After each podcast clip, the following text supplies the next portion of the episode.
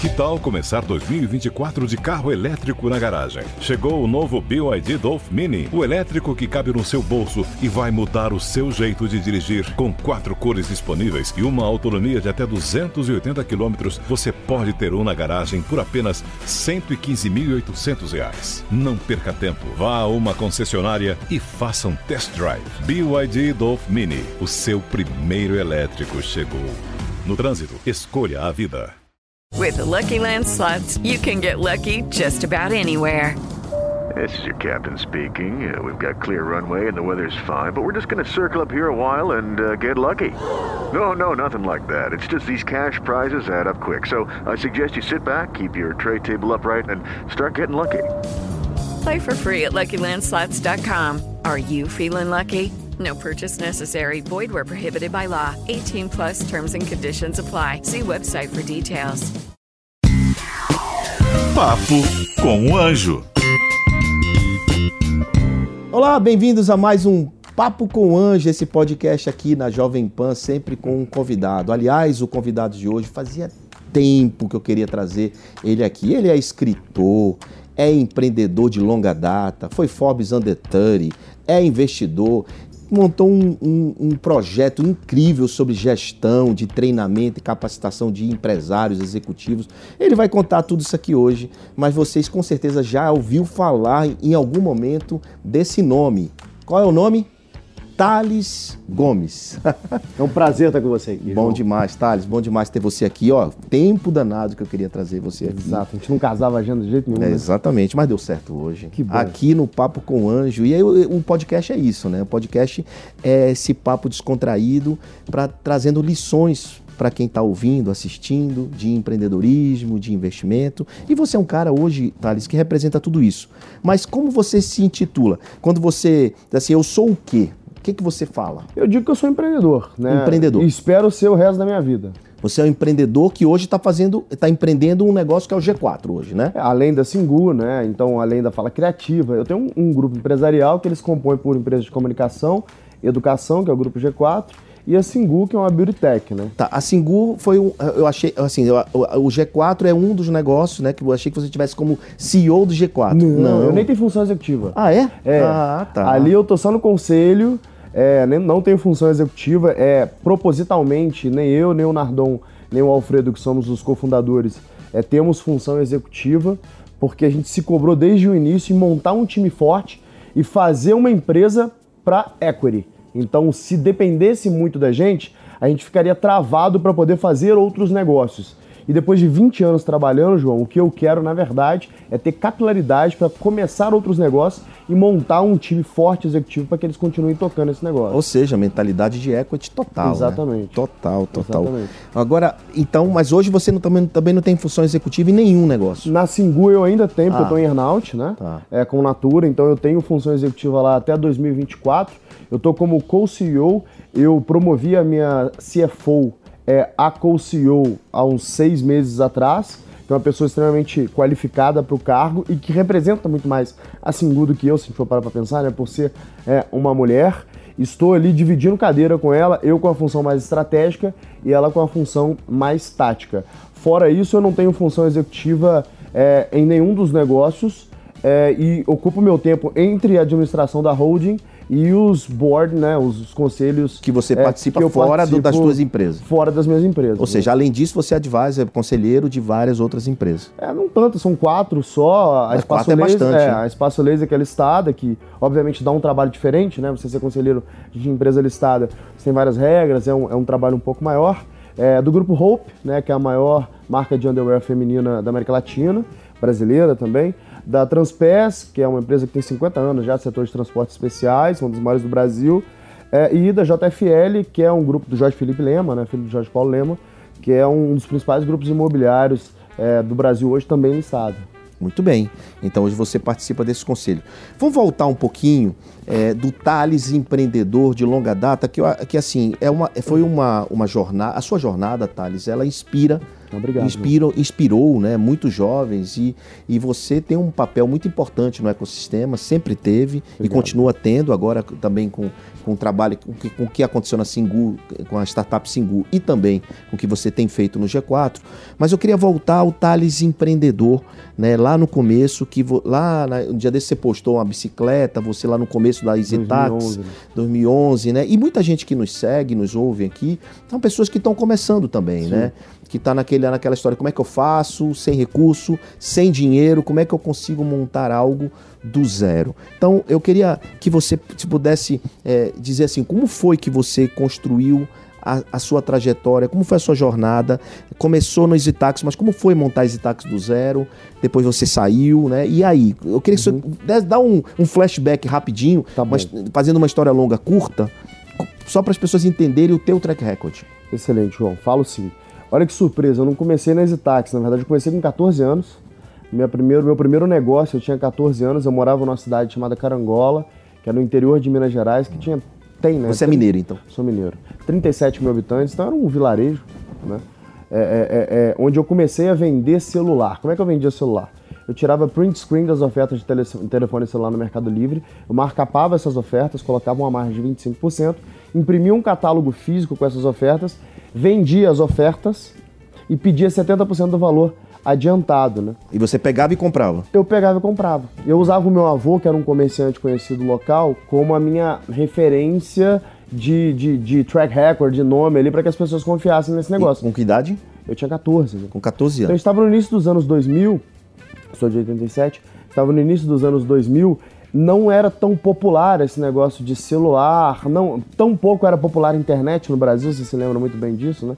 Imagina no interior, né? Então, como eu sempre fui muito antenado, eu já estava ligado, eh, já tinha acesso à conexão à internet pela faculdade da cidade local, que tinha internet, eram poucas linhas de telefone, algumas dezenas que tinha. Telefonia de escada. De escada. Internet de escada, aliás. Exatamente, cara, por pulso. Eu tinha acesso pela faculdade, era muito próximo do professor de sistema de informação que tinha lá, se eu não me engano, uma coisa parecida, que me dava acesso, que me ensinou a navegar na internet, nos computadores da faculdade, e usei isso para fazer um negócio para comprar minha bateria.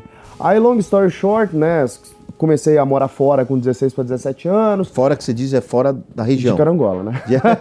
Não, esse negócio de morar fora, fora do país é coisa de rico, João Quer. É, então. Meu pai é policial militar, minha mãe é cabeleireira. Fora pra gente sai de Carangola, entendeu? E aí, saí de Carangola, fui morar em outras cidades, Muriaé, aí depois fui pro Rio de Janeiro, onde eu comecei a fazer a faculdade. Comecei a fazer a faculdade de, de comunicação e marketing pela SPM. É, logo eu percebi que esse curso não tinha nada a ver comigo, larguei a faculdade e fui morar na África do Sul. Aí sim, fui Aí morar sim, fora. aí sim. Né? Fui Isso morar tudo antes do Easy Taxi. bem antes. Então a, a sua. os- o- o- você ganhou o mundo, né? Você saiu da carangola para isso é ganhar o mundo, É. né? Saiu debaixo daquele, daquele, daquele, daquele ambiente que você vivia. Sim. Depois você foi para fora do país. E você acredita que foi nesse momento que você viu o mundo de forma diferente? Sem a menor sombra de dúvida, sabe? Porque eu morei na África do Sul em 2006. Tinha nem, o pessoal nem falava de Copa do Mundo naquela época na África do Sul, né? Então eu morei numa África do Sul, por exemplo, em que tinha vagão de branco e de negro. Esse era o nível de África do Sul que eu morei. Era muito antes das coisas começarem a acontecer. Então eu, eu tive acesso. Você ficava em qual? Eu ficava no de negro, você acredita? É, isso que é curioso. Branco eu não sou. Não, na então, é por isso que eu perguntei. E, e eu me sentia mal em ficar num, num- num vagão de, de branco. Eu me recordo que no primeiro dia de aula, um- chegaram um pessoal lá, é, é, negros, e falaram comigo assim, tipo, o que você tá fazendo aqui? É, porque você é branco, né? Pra eles eu sou branco, né? Aí eu falei assim, eu não sou branco. Aí negro, olha seus olhos, olhos verdes, né? Eu falei assim, meu querido, olha a minha cor, eu sou brasileiro. Eu tô aqui que eu me sinto melhor aqui. Aí os caras se amarraram na minha, assim, no vagão do trem, eu indo pra aula de manhã, tipo, o povo trabalhador ali comigo, se amarraram, mamê, mamê, tocaram assim e tal. E, cara, foi, foi uma puta experiência antropológica pra mim, foi uma experiência é, é, divertida, mas mais importante é, eu morei num, num- num lugar onde morava um monte de jovens chamado YMCA. E tinham muitos europeus que moravam comigo. Esses europeus começaram a falar de um tal de Facebook. Nem tinha no Brasil ainda, mas que lá já estava, na Europa já estava pegando. E aí, nesse tal de Facebook, um cara em específico, eu me lembro até o nome dele, chamado Tio, como seu filho, Theo. Theo. Ele falava, era um holandês, e ele falava muito comigo desse tal de startups. Eu falei, nunca tinha ouvido falar desse negócio na minha vida. E aí eu comecei a pesquisar esse tal de startups, e aí, puta, ficou bem claro na minha vida, que pra mim era o seguinte, ou você é um empreendedor, empreendedor não, um empresário, que você tem um supermercado, que você tem uma fábrica e tal, ou você é funcionário, não tem dessa. Você é funcionário ou empresário? É, e empresário que tem uma fábrica, sabe? Sei. Minha cabeça era isso, assim. Economia tradicional. Eu sou da roça, não tinha acesso a essas coisas, né? E ali eu comecei a abrir minha cabeça para esse de empreendedorismo digital, startup e tal. Cara, que legal, sempre gostei muito disso computador. Eu tinha aprendido uma brincadeira ou outra ali em Python e tal. Eu falei, cara, faz sentido. Quando eu voltar pro Brasil, eu vou começar a mergulhar nisso. E eu voltei pro Brasil e de fato mergulhei nesse negócio, né? E foi aí que as coisas começaram a acontecer. Fiz um negócio, quebrei, e aí, puta. Ah, antes do Itaca, você fez outro negócio. Não, eu fiz três negócios, Itaca é meu quarto. Ah, é? É. Ah. Então eu fiz o negócio de venda de telefone, né? O meu primeiro CNPJ Não, foi. o negócio de venda de telefone foi antes de da África do Sul? Foi Foi depois? Lá em Carangola, né? Então, mas foi antes. É, aí depois da África, é, é, aí antes da África do Sul, hein? não mentira, depois da África do Sul, eu fiz um outro negócio, que aí o meu primeiro CNPJ de fato, né, que foi o segundo negócio que eu fiz o CNPJ, que era uma, tipo uma, uma plataforma de gamificação para promoção em mídia social. Então, tipo, você queria fazer um sorteio no Twitter, eu criei uma plataforma que te permitia fazer sorteio no Twitter. Eu quebrei, e foi o que eu descobri o que é ser empresário no Brasil, né? Você não quebra, vai pra zero, você vai pra menos muito. Fiquei E endividado. deixa consequência. Não, e deixa mesmo. Sequela pra caramba. E você imagina eu endividado com 19 para 20 anos sem apoio familiar. Minha família é extremamente pobre, né? Então, é, para mim foi uma loucura que eu fiz de tudo, cara. Fui segurança de balada, fui valet, entreguei panfleto em porta de balada. Eu me virei para poder pagar minhas dívidas, conseguir pagar minhas contas. Larguei a faculdade e fiquei tentando ali me virar para poder pagar minhas contas, né? Arrumei alguns empregos, tal, nunca durava muito, que era sempre uma ponte para tentar fazer outra coisa. Aí fiz um terceiro negócio, que era uma agência de construção de software. Só que o que eu fazia? Eu contratava pessoas via marketplace de mão de obra. Então eu contratava um cara na Índia, na China, na Tailândia. Você vendia o do job dele aqui Era um e ele vendedor. fazia lá, certo? Era um vendedor. Um intermediário, Um né? intermediário. Eu vendia o serviço, o cara fazia lá, peguei um amigo meu que era um CTO de um banco.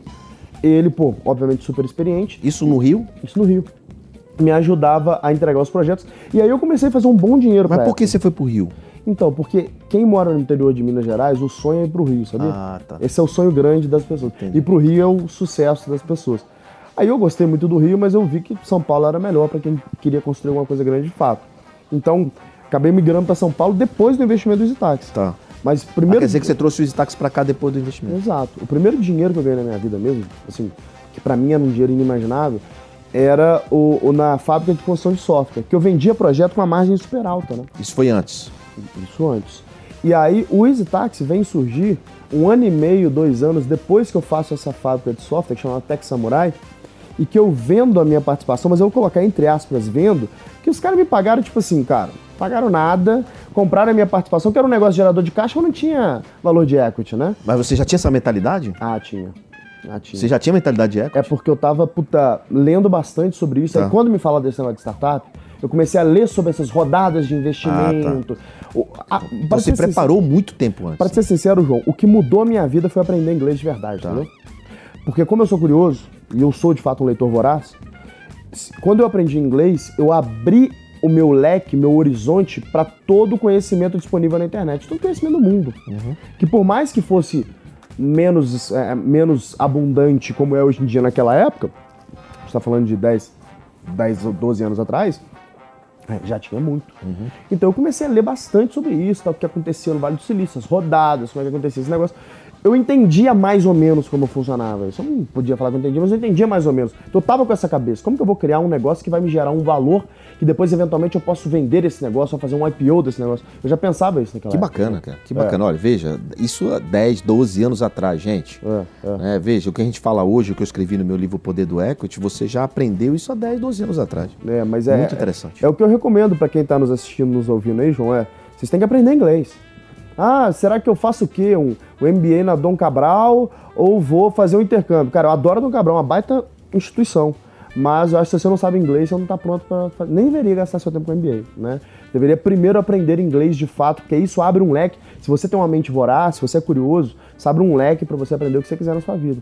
Eu, eu passei por uma decisão, João, que você já deve ter passado na sua vida também. Eu tava ali com a Tech Samurai, que ela tava me dando um bom dinheiro, então eu não lembro exatamente os valores, mas vamos dizer que eu ganhava, sei lá, tirava de, de Prolabore Cinco pra mil, mim vai. ali. Não, era mais. Era tipo uns 20. Tá, ô, bem, hein? E, é, e eu tinha, sei lá, 21, É, é. 22 Bom anos. salário. Pra quem vem de uma família extremamente humilde, isso era um dinheiro inimaginável É, você concorda? exatamente. Era um negócio, ainda mais naquela época. Então era muito dinheiro pra mim, entendeu? É, aí chegou esse momento que eu falei, eu tive a ideia da. E aí Mas tive não foi no, no, no Startup Weekend, o Easy Foi no? Startup Weekend. Você levou já a ideia pro Startup Weekend? Não, eu, che- eu entrei no Startup Weekend, eu nem sabia que era Startup Weekend. Não, então, mas, mas a ideia do Easy Taxi, o Tororó de palpite, o brainstorm veio no... No, No Startup Weekend. Ah, quer dizer que você não chegou lá com isso? Não. Então a ideia, a ideia não veio antes. Não, eu tava com essa fábrica de software Tá, lá. certo. Então eu entendia o processo. Eu fui pro Antes de vender, você foi pro Startup Weekend. Sim. Quando você saiu de lá é que você resolveu vender a, a Samurai Tech. A Tech Samurai. Tech Samurai. Exato. Por que aconteceu? Eu entrei lá, lá na- no, no, no- no Startup Weekend, tive a ideia desse táxi, tal, fizemos MVP, e aí, puta, participando da premiação, ficamos em quarto lugar, mas eu falei que esse negócio é grande. E aí eu ouvi dos mentores é, que se eu quisesse fazer esse negócio mesmo, eu deveria focar nesse negócio. E eu tinha, pô, quase nada de, de- de dinheiro guardado, até hoje, né? Se a gente for pegar em, em valores proporcionais, 6% da população brasileira tem poupança só, sabia? Sim. 6%. Pô, Todo tipo de poupança. né? Qualquer tipo de poupança, qualquer dinheiro guardado, 6% só. né? Então, então eu, eu era um de- desses que não tinha poupança. Não tinha quase nada de dinheiro guardado. Tinha, tinha um carro, né? Simples, eu não lembro se era um Gol, algum carro popular desse que eu tinha ali.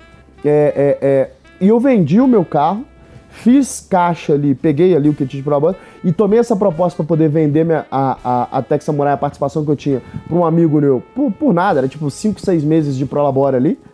Mas era o suficiente que eu falei, cara, é o suficiente eu testar um ano. Eu vou dar all-in na minha vida, eu vou um ano tentar fazer esse negócio. Se não render, depois eu tento fazer outra coisa. Né? Só que eu não tinha segurança de família. Então, pra mim, era o all-in na vida mesmo. Era tipo assim, era o limiar entre ir pra rua e não conseguir pagar o aluguel ou o negócio dar muito certo, entendeu? E, e eu, e eu fiz essa escolha, cara, assim, sem pestanejar. Não muito diferente da realidade de muitos que estão nos assistindo. Provavelmente muita gente passou por isso, provavelmente você passou por Eu isso algum passei por isso, claro. Eu Então- sou um self-made man. Eu sei, né? Eu sei. Então a gente passa por essas decisões difíceis e corajosas. Eu diria que eu fui até um irresponsável. Né? É, um Hoje, empreendedor é um pouco isso também, né? Se não for um pouco maluco, não vai, né? não João? é, exato. exato. Não vai. Mas eu, eu, eu- eu vendo ali a Tech Samurai depois que eu saí da, da- da- da- do Startup Weekend, e aí roda o modelo, pivota o modelo, porque não estava claro o caminho. 2011, né, gente? Esse negócio estava começando pelo mundo, cada um fazendo num canto ali, ninguém sabia de ninguém, não tinha referência, não tinha ninguém para procurar. Que, que, que Uber tava Ninguém nem sabia que era Uber, os caras estavam começando lá também. Então, puta, não tinha como pegar referência. Então a gente meio que foi pivotando, pivotamos o modelo. Puta, mais ou menos um ano depois, a gente tentando conseguir investimento, ninguém investia no Brasil, que eles falavam que se esse negócio fosse bom mesmo, nos Estados Unidos já tava bombando. A Rocket é, nos procura, na verdade eu procuro o Rocket, porque eu leio sobre Rocket e tal, e leio o pessoal falando super mal de Rocket, até entendo por quê, mas só que... Hoje você entende. Hoje eu entendo por quê, mas só que o motivo pelo qual eles falavam que era assim, olha, ah, eles acham ideias no Vale do Silício, copiam, saem executando mais rápido que os caras. Eu falei, uai, então esses caras são bons demais de execução, né? Eu quero aprender com esses caras. E aí mandei uma mensagem pra eles falando, olha, o pessoal fala mal de vocês por causa disso, mas quer dizer que vocês são super bons de execução. Eu realmente gostaria de aprender com vocês. É, o meu negócio é esse. Eu sei que aí na Alemanha tá começando um pessoal fazendo isso também. Eu pesquisei, que na Alemanha tá um pessoal começando na mesma Aí não estava no Brasil ainda. Não. A, Rocket, a Rocket tinha um escritório no Brasil, mas ninguém tava pensando em fazer isso aqui. Falei, aí na Alemanha tem um pessoal aí que tá começando a fazer esse negócio também de táxi, mas só que a gente já tá super adiantado. E a gente realmente tava mais adiantado que o resto do mundo. Já tinha validado, né? Não, o produto tava rodando. Ah, tá rodando. Então, tipo, já tá rodando, já estamos monetizando. Então, putz, se vocês quiserem olhar. E eles falaram pra mim, olha, a gente não investe em empresa, a gente só compra a empresa como um todo. Eu falei, pô, vender eu não tenho é, interesse algum. Aí os caras desligaram o plug pra testar a gente. Não, então beleza, a gente vai fazer daqui a pouco, a gente se vê no mercado. Foram ag- aggressives desse jeito, né? Falei, tá bom. E aí, puta, peguei um investimento anjo do Alex Tabor, que era o cofundador do Peixe Urbano, que era o cara que bombava junto com o Júlio Vasconcelos naquela época, né? E saiu na exame. No que saiu na exame, o MD da. O Managing Director da, da Rocket no Brasil me procurou e falou: Pô, man, a gente tava conversando, aí do nada você pega investimento. Eu falei: "Ué, vocês falaram que a gente se vê no mercado. E aí. E eu fui, né? É, eu fui. Eu fui. E aí aceleraram o processo e fizeram a proposta de investimento pra gente, fizeram um puta, um puta cheque. E daí as coisas foram, né, João? Mas você escreveu um livro dizendo que nada é easy. É, Nada é easy. é, quem dera fosse, né? né? Então, é, do jeito que você está falando, parecer um pouco mais fácil, porque depois do cheque da Rocket, a coisa ficou fácil. Não ficou, cara. Esse é o que todo mundo achava. Inclusive, vários amigos meus do ecossistema falavam, ah, com dinheiro Pegou dinheiro, Rocket a é vida ficou easy, né? Não, porque a ideia- Não é isso, né? É porque eu- o que eu lembro, né? Pro ouvinte ter uma Eu só tô te provocando, Não, né? mas é uma boa provocação. O que o ouvinte me talvez está se perguntando é: ah, e quanto você pegou de funding? Ó, na época, meu, meu Series A foi 10 milhões de reais. Mas só para ter como referencial, um Series A que a Monax fazia era mais ou menos 500 mil reais. Então eu peguei dinheiro infinito pra época de Series A. Tanto que a gente foi super diluído. Mas né? foi direto pro Series A? Série A? Direto pro Series A. Pô. É, porque foi um cheque muito grande. Mas eles super me diluíram e foi de encontro a tudo aquilo que alguém tem que fazer e que você, inclusive, fala no teu livro. A gente vendeu 70% da empresa na primeira rodada. Eles né? praticamente ficaram donos. Né, Eles ficaram donos. Essa que é a verdade, né? Esse foi o grande erro nosso. Mas também não tinha muita opção, né, João? Eu ia quebrar. O detalhe que eu não contei aqui é, tinha se passado quase um ano, ou seja, não tinha mais dinheiro. Vendeu o carro, Exato, eu tinha vendido a única coisa que eu tinha, que era o carro. vendeu o carro, já tava perreado, né? Não, eu tava assim, comendo miojo no almoço, jantar e café da manhã, então assim, eu não tinha muito o que fazer, entendeu? Era isso, era isso. E aí eles fizeram essa proposta, os fundos aqui, é, puta, ainda não entendiam muito bem esse modelo. Cara, a Venture Capital ainda engatinhava no Brasil, né? Na verdade, você foi um dos grandes responsáveis por, por popularizar o, o Angel Investor, no, no o, o Angel Investment no Brasil, mas até pouco tempo, antes de você começar de fato, botar as caras e fazer cheque, não tinha esse negócio aqui, entendeu? Mas ninguém fazia esse negócio aqui. É, acho que você e junto com a Bossa estão fazendo esse trabalho de institucionalizar o Angel Investment, o que é um trabalho primordial para a construção de um ecossistema, né? Afinal de contas, quantos talhos não morreram Exatamente. é, é, no meio do caminho porque não conseguiram achar né, uma Rocket para fazer logo o primeiro grande cheque, né? Antes dele ter passado pelo processo de validação. Então, então não existia muito isso lá. Então, foi o que tinha que ser. Mas por que, que não foi nada isso, né?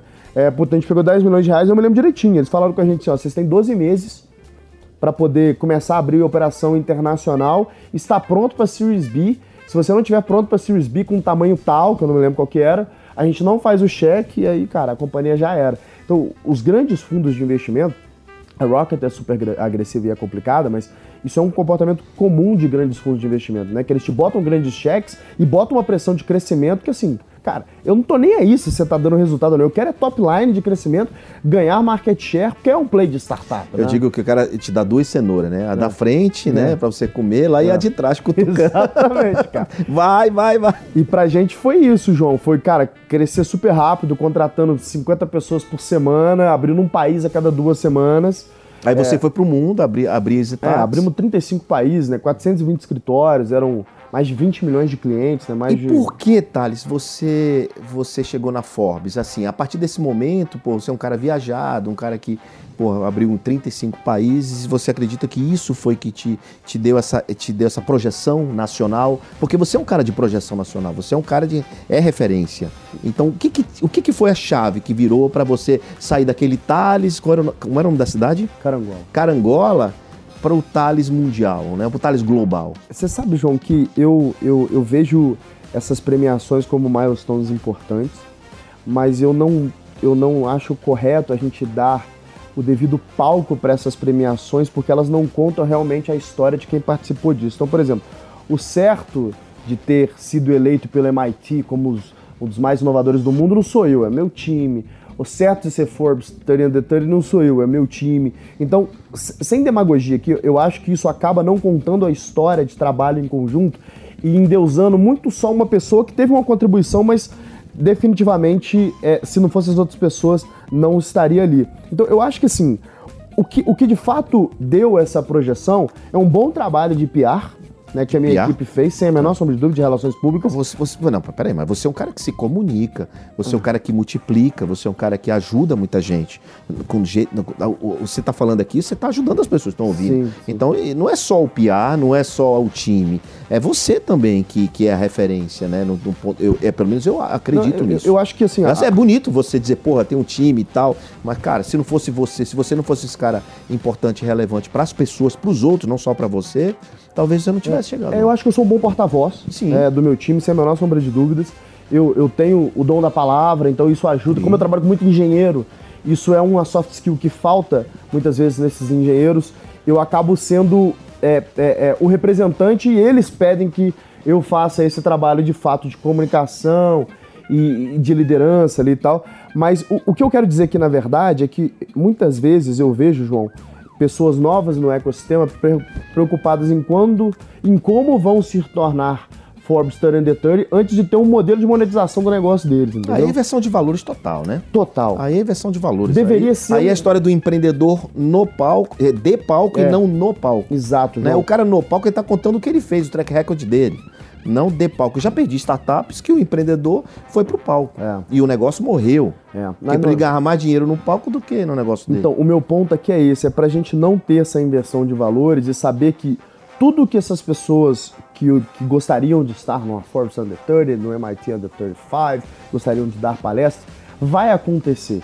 A gente só não pode passar o carro na frente, frente dos, dos bois. bois. Vai acontecer desde que ele faça um negócio relevante, que empregue bastante gente, que crie valor pra muita gente.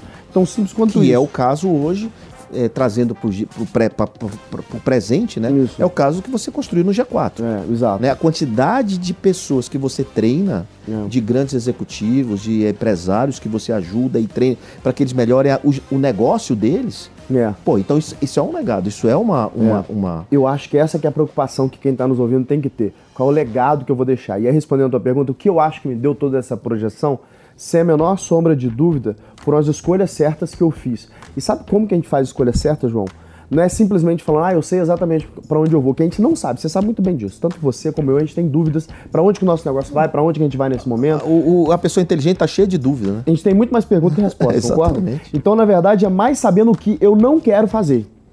Então, quem está nos ouvindo agora, talvez ele tenha que fazer essa pergunta do tipo: o que eu não quero que o meu negócio seja? O que eu não quero que o meu negócio seja vai te dar mais direcionamento do que você falar o que eu quero que o meu negócio seja. Porque o, o que você quer não necessariamente vai ser. E não depende muito só de você. Não depende só de você. Veja aí, uma pandemia como essa, por exemplo. Tem muita coisa que eu queria. Por exemplo, na Singu, a gente estava planejado abrir os maiores aeroportos do país, um ponto de atendimento físico esse ano, que ia trazer uma margem de contribuição incrível pro negócio e provavelmente ia breakivar o negócio. Veio a pandemia, como é que a gente vai fazer isso? Não tem como fazer. Né? Então a gente tem que puta, mudar. Então, o que eu não quero fazer me ajudou é manter o track de crescimento do negócio. Então, é, um- é, um- é, o- é o que eu acho que me deu é, tamanha projeção. E, e aí, complementando o que você falou, assim, eu sou super orgulhoso do trabalho que a gente faz em, em G4, são mais de 30 mil alunos formados. Só- aí. explica o que é o G4 para quem não conhece. favor. Sim, falo pra essa câmera? Pode falar para aquela ali. Bom, gente, o G4 ele é um grupo de educação com quatro empresas embaixo dessa holding, onde a gente faz treinamento de donos e executivos de pequenos, médios e grandes negócios. Então a gente tem desde presidente do Bank of America até, até quem está tirando a sua ideia do papel para fazer a sua startup em programas diferentes de tickets diferentes. A gente cria o G4 é, sob a ideia de que a educação ela deveria ser mais direta e mais ferramental em- feita em menos tempo. Então é mais um direcionador daquilo que você deveria se aprofundar, te entregando uma ferramenta para que você consiga é, é, aplicar isso no teu negócio mais rápido, do que é, uma, uma grande escola teórica de negócio. A gente acha que a escola teórica que você tem no Google.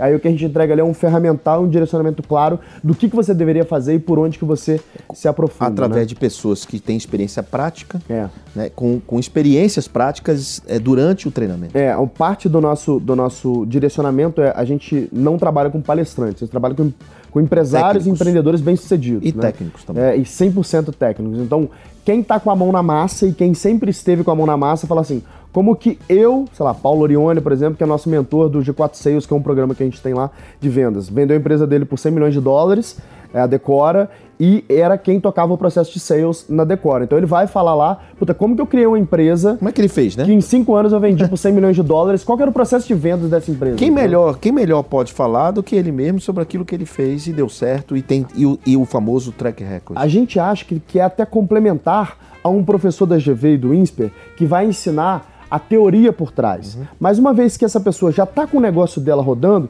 a gente acha que a teoria ele pode aprender sozinho, se ele quiser se aprofundar. A gente prefere dar o caminho prático com a ferramenta para ele já aplicar no dia seguinte no negócio Exatamente. E tem muitas ferramentas né, que ajudam o empresário, o empreendedor a encurtar o caminho dele. Exato. Né? Nada melhor do que quem já fez que pode mostrar isso. Thales, é, o que, como é que você, indo aqui para o final do nosso podcast, Uhum. nosso podcast é curto, são podcasts de 30 minutos, é, onde você se vê daqui a cinco anos? Uhum. Onde é que você se enxerga? Não só os seus negócios, mas o Thales como pessoa. O que é que você. Casado, eu sei que você vai estar, mas. Isso aí eu sei que tá dizendo. Mas de qualquer forma, João, eu acho que eh, eu tô caminhando para um, pra um, um, um, direcionamento da minha carreira é, é, para ser muito mais um conselheiro do que um executivo. Então, eu trabalho há 20 anos, literalmente. Né? É, é verdade. Fazem 20 anos é que verdade. eu trabalho. Então, eu passei 15, 16, 17 anos, na verdade, como executivo, criando e tocando negócios.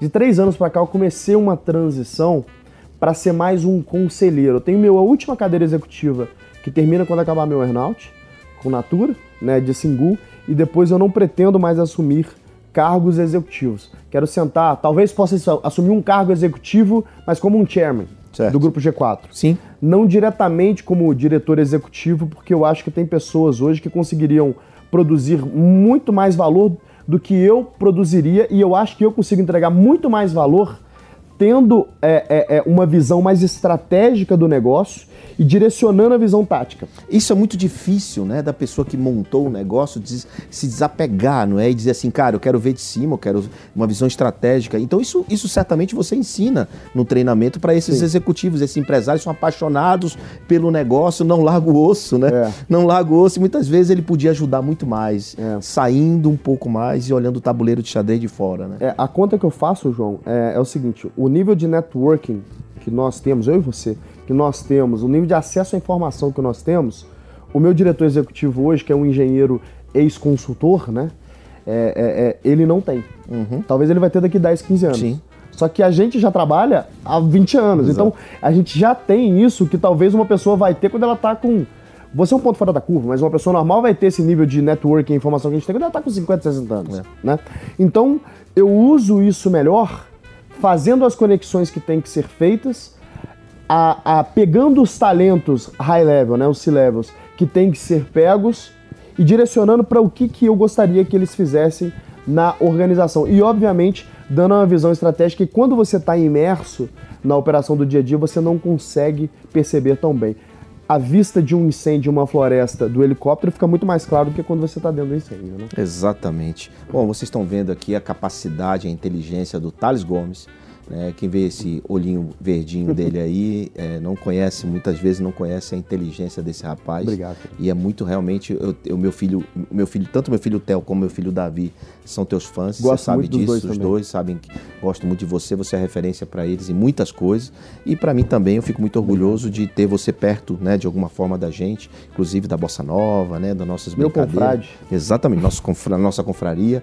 Mas ninguém sai daqui sem olhar para aquela câmera e também para quem está nos ouvindo e deixar um recado, uma dica, seja para empreendedor, seja para investidor. Você fica à vontade, uma que está no teu coração, que está na tua cabeça, para orientar as pessoas.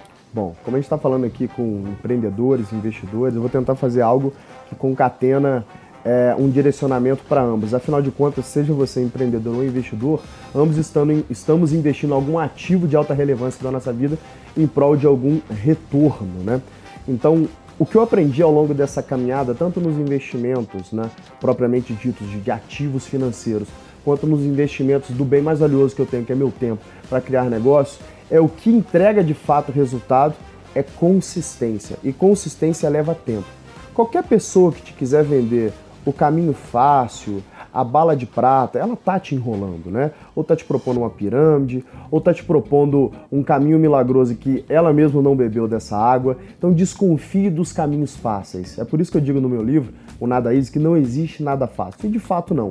Tudo na vida precisa de disciplina e consistência. Então seja lá o que você escolheu para fazer, faça com afinco e lembre-se, leva tempo para poder se crescer aquela árvorezinha que você plantou anos atrás. Sensacional, parece que um cara de 50 anos dando esse recado aqui. Pô, que inteligência e, e, e, ficou claro que a perenidade é uma coisa muito importante. É construir algo que você vai se orgulhar no futuro. Não seja imediatista, as recompensas são recompensas de longo prazo. Não queira recompensa de curto prazo, ou seja, reinvista tudo no seu negócio e no negócio dos outros hoje. Que é mais ou menos o que você é, resumindo um pouco do que você falou. Então, muito obrigado por ter assistido o papo e ouvido o Papo com o Anjo. E até o próximo episódio. Thales, obrigado, irmão. Foi um prazer estar com você aqui, João. Valeu, até o próximo episódio. Papo com o Anjo.